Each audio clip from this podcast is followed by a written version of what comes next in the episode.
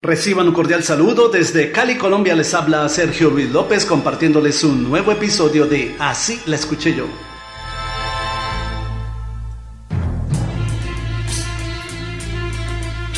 Espera, aún la nave del olvido no ha partido.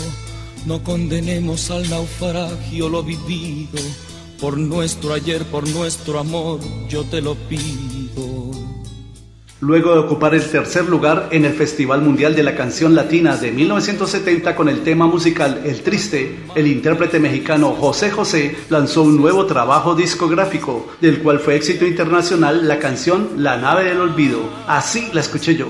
Espera un poco, un poquito más para llevarte mi felicidad. Un año antes de la grabación que hiciera José José, ya el argentino Carlos Alberto Burlet, conocido artísticamente como El Greco, había publicado en 1969 su versión de esta canción en el álbum homónimo La nave del olvido. Que morirían en mis manos si te fuera. Espera un poco, un poquito.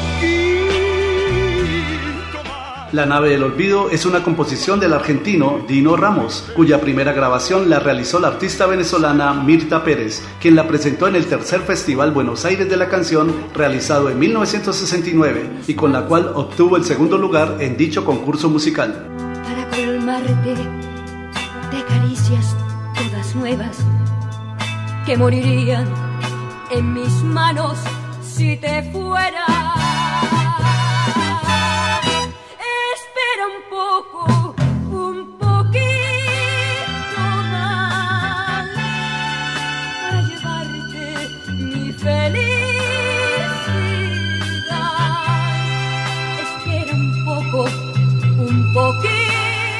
¿Y tú conocías las versiones anteriores a la de José José?